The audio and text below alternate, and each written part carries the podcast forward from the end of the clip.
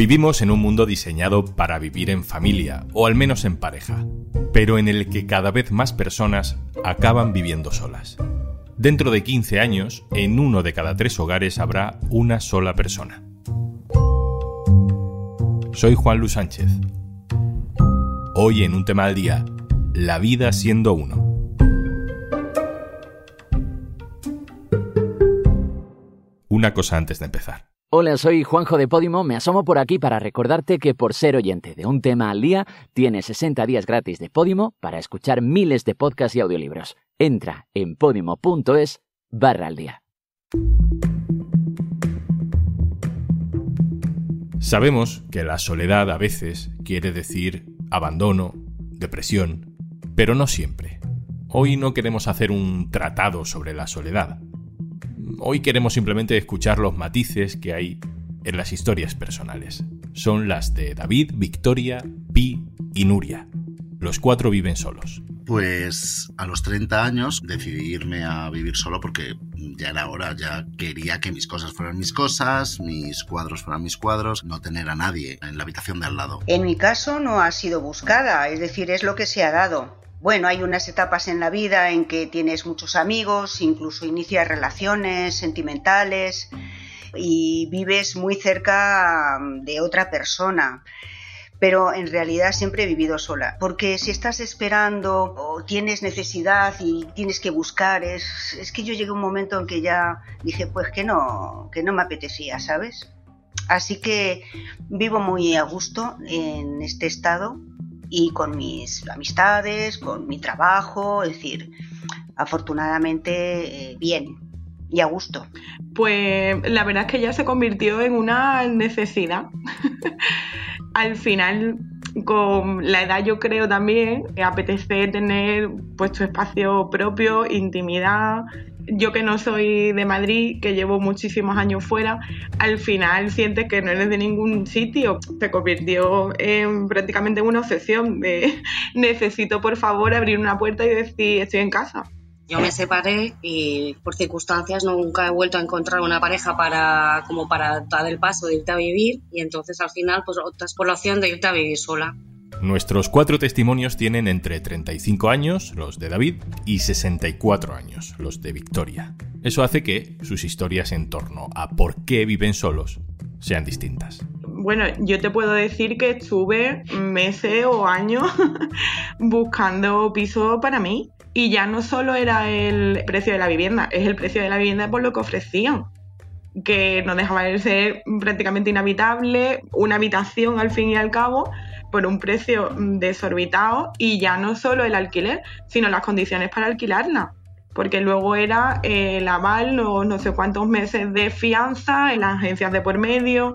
O sea, es que solo para plantearte dar el paso ya necesitas tener un colchón económico. Y eso no es fácil cuando llegas a final de, mes de milagro. Y pude hacerlo porque tengo un amigo que tenía un piso en alquiler preferían dejárselo un poquito más barato a alguien conocido que sabía que le iba a cuidar el piso que alquilarlo a, otras personas. Y más que nada, mm, si no fuera por ese amigo que me dejó a un precio bien eh, poder alquilar el piso, yo ahora mismo estaría compartiendo piso con dos o tres personas. En España viven solas más de 4.800.000 personas, son 2 millones más que hace 20 años. Eso pasa si miramos al pasado. Si miramos al futuro, hay unos datos que acaban de salir del Instituto Nacional de Estadística que nos dicen que dentro de 15 años el número de personas viviendo solas aumentará un 27%. Eso significa que en uno de cada tres hogares habrá una persona viviendo sola. ¿Tenemos una sociedad diseñada para eso? En general está la vida planteada para ser más de uno, en todos los niveles, a nivel afectivo, a nivel de dinero, a nivel de casa, a nivel de comida, a nivel de todo. Al vivir solo y tener que pagar todo tú, casa, comida, pues te dificulta más a llegar a final de mes.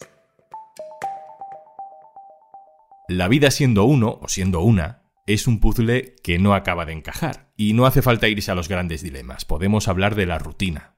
Ir a la compra, por ejemplo es una de las experiencias que cambia por completo si uno llena el carro solo para sí mismo. El sistema parece que no está preparado para eso.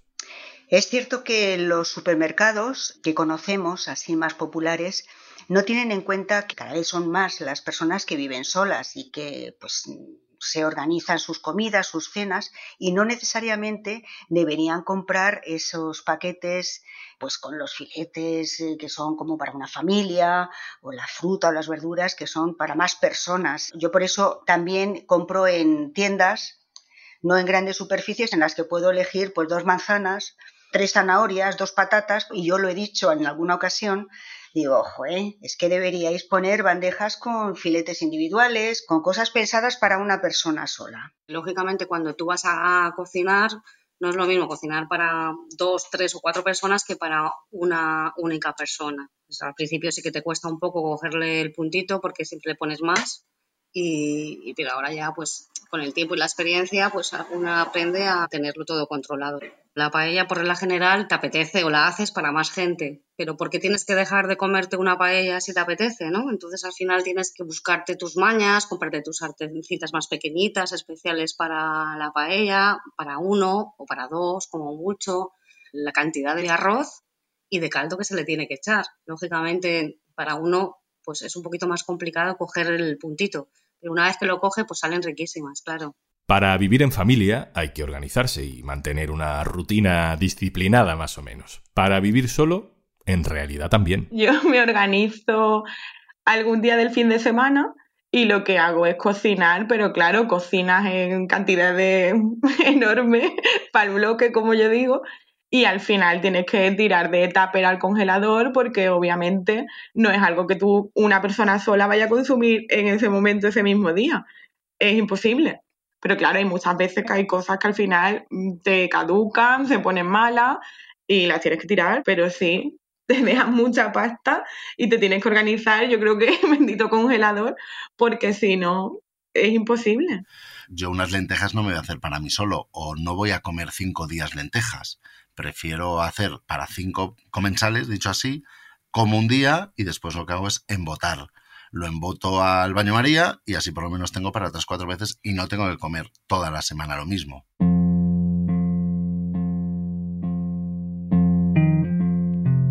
Que una persona viva sola no significa que su ocio lo organice en solitario. Ni siquiera significa que se sienta sola. No debería haber un estigma, ¿no? Y más en casos en los que el estilo de vida es más o menos elegido. Pero también es verdad que Victoria, Nuria, David y Pi sí que se han tenido que enfrentar a un momento, a un dilema. ¿Me voy solo al cine? ¿Me voy sola a tomar una cerveza? Les hemos preguntado si eso les genera algún complejo. No me molesta porque hay que hacer las cosas. Si tenemos que estar esperando a que tengas a alguien al lado, al final no haces nada. Es verdad que me ha costado al principio un poquito, porque hay determinadas cosas que, al estar sola no las hacía y, por tonterías realmente, pero con el paso del tiempo vas haciéndolas. Por ejemplo, ir al cine. Hace unos años, pues yo sola no hubiera ido nunca al cine, porque decía, me apetece ir al cine, pero yo sola, pues como que te costaba un poco más. Y con el paso del tiempo, pues vas haciendo cosas, como por ejemplo irte a una terraza y te apetece tomarte un helado o una cerveza tranquilamente tú sola. Es que también en este país ha cambiado mucho. Yo formo parte de otra generación. Entonces, esa época de transición de los años 80, 70, 80, pues es la que a mí quizá me podía dar un poquito más de timidez, ¿no? Pero progresivamente, bueno, pues uno se va, la va perdiendo porque la curiosidad es mayor y porque las ganas de hacerlo pues eran importantes. Es decir, si me apetece, me voy a ver una película, una obra de teatro, me hago un viaje sola, no tengo ningún problema en ese aspecto. Es decir, es que la vida es corta y no me da la gana perder oportunidades por no tener con quién hacerlas. O sea, que yo sola pa'lante con lo que haga falta. David recuerda bien la primera vez que decidió que por qué no iba a ir solo a un sitio al que estaba deseando ir. Sí, me acuerdo que me invitaron a una obra de teatro, una compañía a la que conozco, y me dijo, pero solo te puedo dejar una entrada. Y dije, pues bueno, pues no sé, pues ¿qué hago? No voy. Es como, ¿cómo vas a quedar mal con esa compañía que te acaba de invitar al teatro? encima que les conozco de hace muchos años. Pues dije, pues me voy yo solo. Me fui yo solo, me lo pasé muy bien. Encima era un espectáculo en el que te tienes que levantar, aplaudir, saltar. Y dije, pues bueno, pues ya estaría, ¿no? ya está. Si lo he hecho yo solo, pues ¿por qué no? Otra vez. Vivir solo tampoco significa estar románticamente solo. De hecho, David tiene pareja. A la hora de cocinar lo que hago es, yo embotaba para mí y ahora emboto para mí, pero siempre uno de los botes van para mi pareja. A la hora del ocio sigo saliendo yo solo, sigo yendo a tomar una cerveza yo solo, si hay que ir al cine también. También ahora teniéndolo al lado, pues tú preguntas primero, preguntas si esa persona que tienes al lado quiere hacerlo contigo, es decir, te vienes al cine, te vienes al teatro. Si cuentas primero con la otra persona y después si no puede, pues vas tú solo o lo haces tú solo. El trabajo es la pieza final de este puzzle. No tener dependencias en casa, no tener niños, no tener mayores a los que cuidar, no tener esas responsabilidades compartidas, te da más libertad para el éxito laboral, ¿no? En mi circunstancia personal, yo diría que, bueno, que sí me he entregado más al trabajo primero porque me gusta, porque lo exigía y por responsabilidad. Y entonces yo sí que mm, al ser sola quizá he dedicado más tiempo al trabajo que a otra cosa, ¿no? Tengo que decir que en una época tuve perro y el perro sufrió, el pobre, las consecuencias de mi dedicación al trabajo. O sea que entiendo que si hubiera tenido familia, pues no sé cómo habría hecho. Y bueno, pues eh, es verdad que quizá por estar sola y sobre todo porque me gustaba el trabajo, ¿eh? pues si me hubiera gustado me hubiera revelado, pero mm, siendo responsable y gustándome el trabajo, pues sí es verdad que el hecho de estar sola me ha llevado a trabajar más en mi tiempo supuestamente libre. Se percibe porque cada vez que vas a pedir vacaciones algún día, todo el mundo, primero quien tiene hijos y después el resto. Es decir, yo vivo solo, no tengo hijos, pero también tengo una vida. Es decir, yo no te cuento las plantas que tengo en el salón que tengo que regar diariamente, ¿no? Pues es así todos creo que deberíamos de poder elegir teniendo hijos o no teniendo hijos, teniendo familia o no teniendo familia. Es como, tú te puedes quedar hasta las seis porque no tienes a nadie. Y es que yo tengo que recoger al niño en la guardería. Yo que llevo prácticamente toda la vida dedicándome a la hostelería, al final tú trabajas, obviamente, vacaciones, festivos, fines de semana, todo, ¿no? Y sí que es verdad que parecía que si mm, la compañera o el compañero que tuviera hijos y tal, eh, sus vacaciones, digamos, eh, estaban por delante de las mías porque tenían que coincidir con las vacaciones escolares. O disfrutar, por ejemplo, del Día de Reyes, que es como, bueno, que yo no tenga familia no implica que no me quiera reunir con la mía o que para mí no sea también importante o especial o yo necesite también esa misma fecha. Y al final sí que tienes la sensación de que tú estás como un pasito por detrás en ese tipo de cuestiones.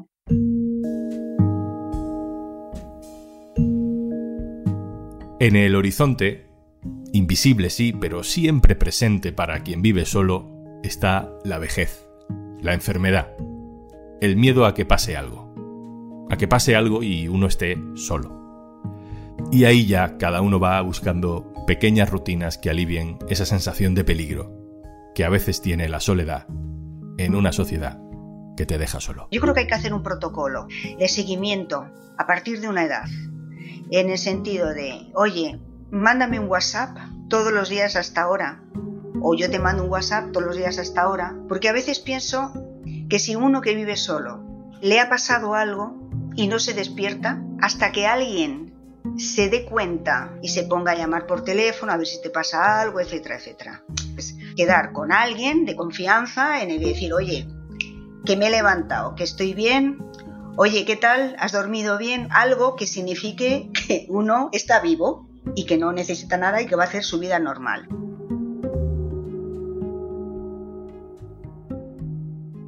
Llegó un momento en el que yo decidí que me iba a adaptar a lo que yo tenía y que iba a ser feliz o procurar estar a gusto con lo que tenía y con lo que vivía y con mis cosas. Y que me iba a adaptar a eso y dentro de eso yo iba a estar lo más a gusto posible y ya está. Y antes de marcharnos... Hola, tengo un plan para ti. Entras en podimo.es barra al día. ¿Te descargas Podimo? Disfrutas de todos los podcasts y audiolibros que quieras y no pagas nada hasta dentro de 60 días. Más que plan es planazo, ¿eh? Así que ya sabes, podimo.es barra al día y 60 días gratis en Podimo desde ya. Esto es un tema al día, el podcast del diario.es. Te puedes suscribir también a nuestro boletín. Encontrarás el enlace en la descripción de este episodio. Este podcast lo producen Carmen Ibáñez, Marcos García Santoja e Izaskun Pérez. El montaje es de Pedro Nogales. Yo soy Juan Luis Sánchez. Mañana, otro tema.